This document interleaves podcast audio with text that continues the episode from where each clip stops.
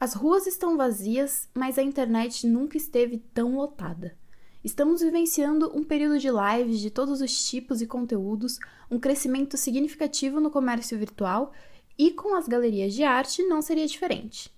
O podcast de hoje é sobre como galeristas estão agindo para manter a galeria viva ainda que seus espaços físicos estejam fechados. Eu sou Bruno Scavuzzi e este é o podcast Arte Contemporânea da Casca ao Caroço, da ABACT, Associação Brasileira de Arte Contemporânea.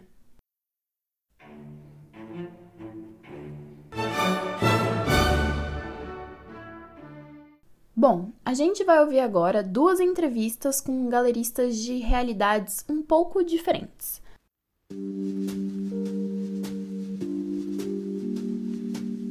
A primeira entrevista é com a Bruna Bailuni. Ela é diretora da Galeria Aura e é uma galeria que funciona em São Paulo desde 2017 e que durante esse período de quarentena está oferecendo cursos online com preços acessíveis sobre arte contemporânea e fazendo encontros todas as sextas-feiras como se fosse um happy hour. E além disso, ela ainda participa de, um, de uma ação coletiva muito interessante chamada Partilha. A segunda entrevista é com Alexandre Gabriel. Ele é sócio-diretor da Galeria Fortes da Loia Gabriel, uma galeria que ela foi fundada em 2001 e ao longo dos anos aí abriu espaços em São Paulo, Rio de Janeiro e Lisboa. É, a Fortes da Loia Gabriel e a Galeria Bergamingomid fizeram uma parceria e lançaram logo no início da quarentena um online viewing room da exposição AAA, Antologia da Arte e Arquitetura, já deixo aqui avisado que os links de cada uma das ações vão estar na descrição do podcast. Agora, sem mais enrolação, bora lá!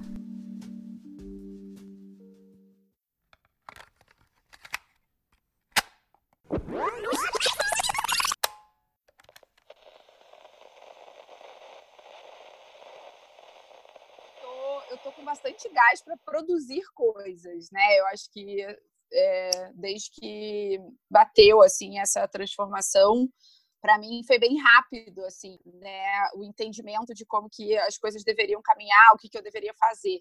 Você sente que o público de vocês da galeria ele tá mais disponível? É uma percepção que vocês têm? O fato de não ter deslocamento físico né de você estar tá, uh, você tá em casa o dia inteiro te abre mais espaço na agenda para fazer muitas coisas que você não faria se você né, tivesse que se deslocar. A gente mesmo na, na Aura, a gente tem, uh, a gente oferece cursos desde, desde sempre, desde o início. E a gente sempre teve muita dificuldade de, de conseguir levar as pessoas para a galeria para fazer os cursos lá. Né? Os nossos cursos normalmente tinham poucos inscritos, a gente acabou, alguns a gente acabou tendo que cancelar, inclusive porque não teve é, não teve inscritos suficientes. Então, assim, a gente sabe o quanto é, a questão do deslocamento dificulta uh, uh, o contato com as pessoas, né?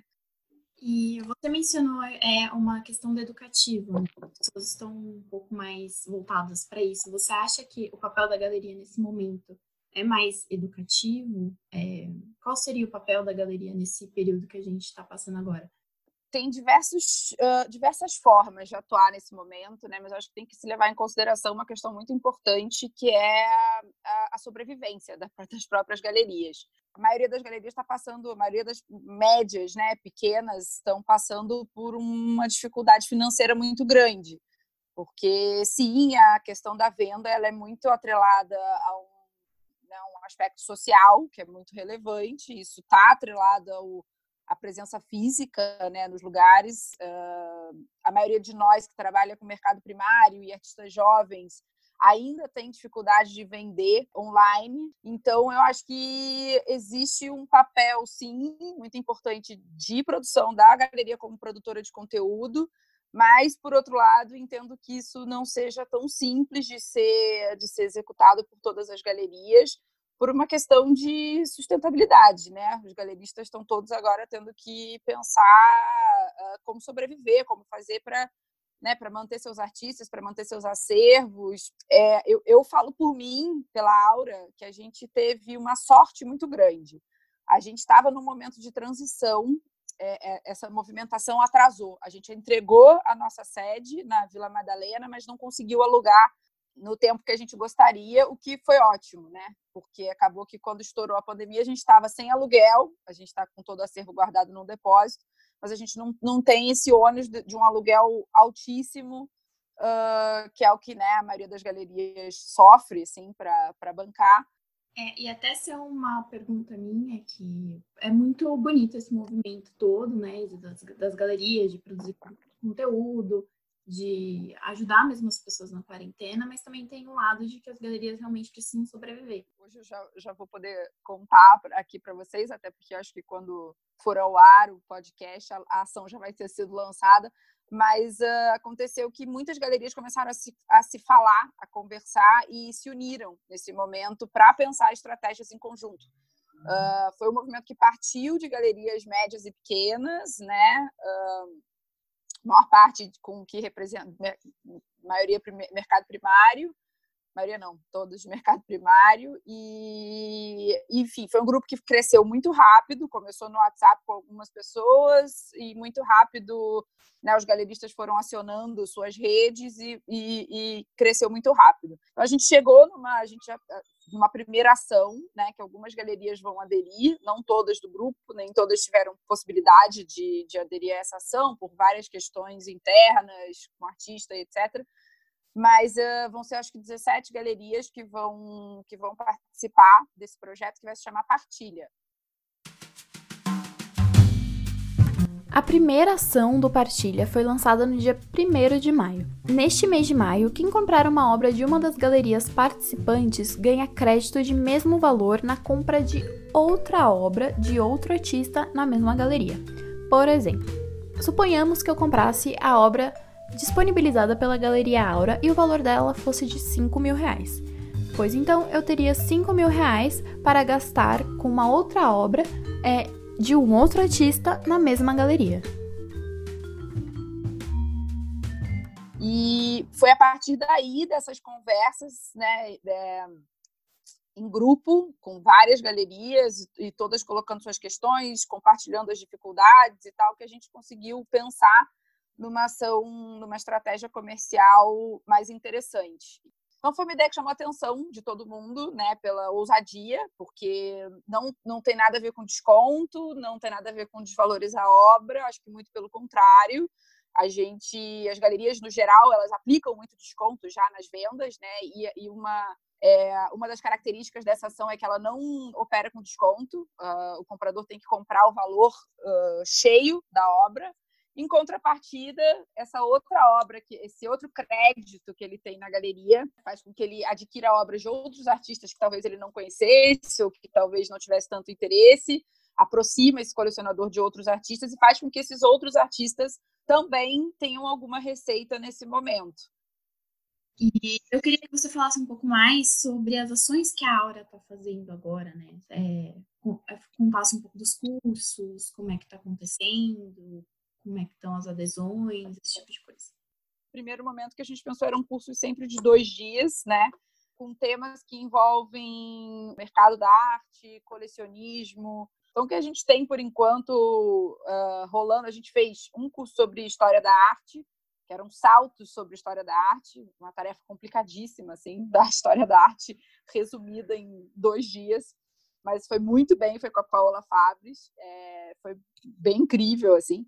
E logo em seguida ela deu um sobre arte contemporânea. E aí começamos a desenvolver uh, com o Ney Vargas, que é pesquisador, né, um, uh, é um principal pesquisador de coleções privadas no Brasil. Então a gente desenvolveu com ele um curso sobre colecionismo. Com Márcio Harum, a gente desenvolveu um de arte e educação sobre programas públicos nas instituições. E a gente vai fazer agora, dia, na primeira semana de maio, um sobre mercado da arte com a Ana Letícia Fialho. Esses cursos curtos também, eles foram, é importante dizer que eles foram muito pensados, uh, começaram a ser pensados para esses professores e para essa comunidade autônoma, né? Então também a ideia, a nossa ideia no início era organizar, promover, divulgar mas não rentabilizar a galeria nesse sentido, né? Esse, esses valores desses cursos eles estão maior parte está indo direto para o professor. E aí a gente, em paralelo, criou uma outra ação, que é o Happy Hour, que também era um programa que a gente já tinha na galeria, que era uma, um programa de, de fazer happy hours sextas-feiras, algumas sextas-feiras do mês, uh, com uh, ideias e iniciativas mais experimentais. Então a gente se apropriou do Happy Hour e, e botou o Happy Hour online, fez ele virar um, um espaço de, de conversa, de troca nas sextas-feiras, fim de tarde, né? Pelo menos para quem está sozinho, eu estou passando a quarentena sozinha, tem sido a minha mesa de bar nas sextas-feiras. A entrevista com Alexandre Gabriel começa com a exposição feita em parceria com a Bergamingo Mid, a AAA, Antologia de Arte e Arquitetura. É, a exposição teve curadoria de Sol Camacho e reuniu aí mais de 100 obras de artistas, arquitetos e designers brasileiros em uma reflexão sobre a arquitetura, seu papel social, seus procedimentos e sua história. A mostra foi disponibilizada em Online Viewing Room, uma plataforma que busca reproduzir a experiência de visitar uma exposição presencialmente por meio de conteúdo, ou seja, vídeos, imagens e textos. Justamente a primeira pergunta que eu queria saber é como é que foi essa iniciativa do Online Viewing Room, dessa exposição de vocês? É, se vocês já vinham pensando nela antes é, ou se foi algo que assim que as, as galerias, os comércios tiveram que fechar, vocês pensaram rápido e agiram rápido? Uma combinação das duas coisas, na verdade, porque a, a disposição AA, que é uma parceria com a Bergamingo Mid, é, é uma exposição enorme e então isso é um desafio para você apresentar à distância, né? Então, a partir do momento que a gente percebeu que não conseguiria abrir a exposição para o público, nós começamos a, ainda durante a montagem, nós começamos a planejar como seria essa essa visita, esse viewing room, né? É, a primeira coisa que a gente entendeu é que não se tratava e não pod poderia ser tratado como uma exposição virtual e que a grande vantagem era justamente ter uma exposição montada que poderia ser visitada à distância, o que é muito diferente, né? Então, na verdade, a ideia é amplificar a experiência da visita com um conteúdo que não seria visto, na verdade, na experiência da exposição física. A experiência da obra nunca vai ser a mesma, mas, por outro lado, é uma oportunidade de trabalhar outros níveis de comunicação. E eu acho que todo, tudo isso que está acontecendo, de fato, é, vai gerar novas ferramentas para a gente que não vão substituir a visita né, física a uma exposição, seja numa galeria ou no museu, mas vão amplificar essa experiência no sentido de dispor conteúdos que não são apenas a obra. É justamente uma questão que você acabou pincelando enquanto você estava falando e que foi uma dúvida minha, porque a, a exposição ela aborda um tema muito, digamos assim, real, né? Assim, não é um tema é, hum. Virtual, é, é, um tema que está misturado com arquitetura, e tudo mais. E como, como foi para vocês é, colocarem, adaptarem isso para o online viewing? Né? Quais foram as suas preocupações ao trazer essa exposição para o online? Primeiro de tudo, a gente trouxe é, o elemento do tijolo como um retângulo horizontal e as cores da exposição como o elemento predominante do site.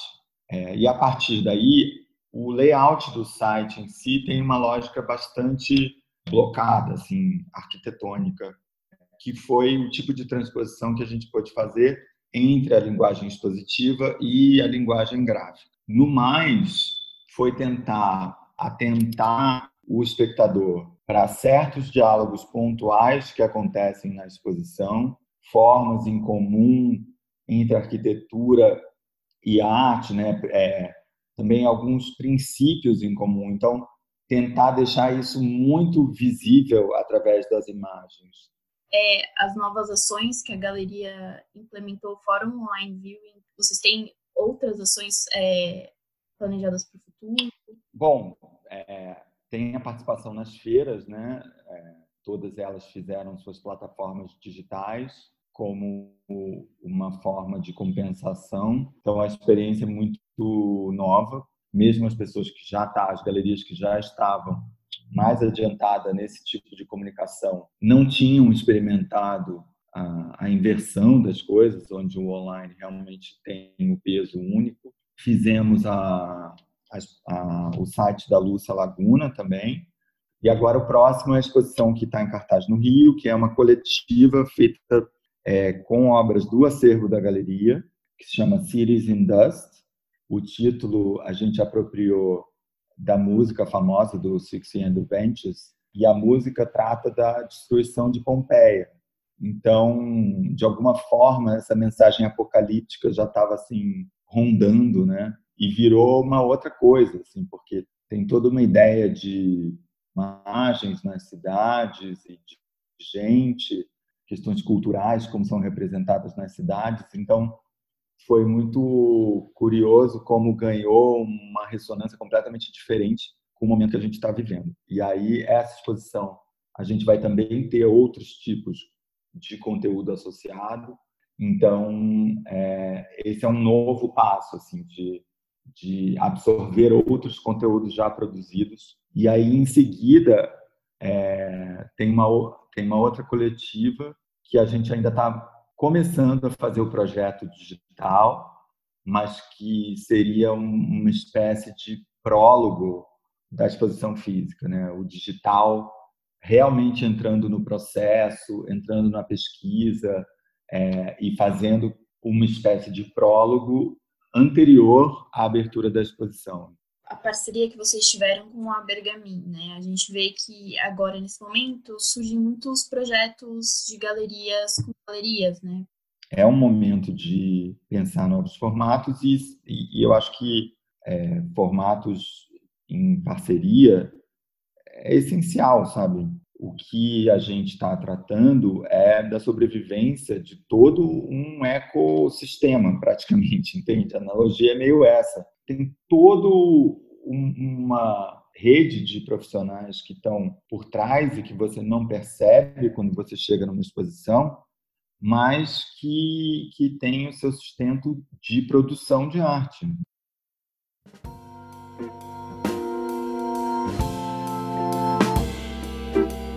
Bom, gostaria de agradecer os galeristas que participaram do podcast e trouxeram perspectivas diferentes sobre como manter as galerias vivas durante este período de isolamento social.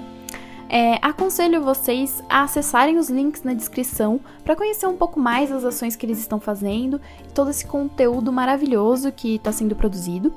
E muito obrigada por acompanhar o podcast até aqui. Até a próxima!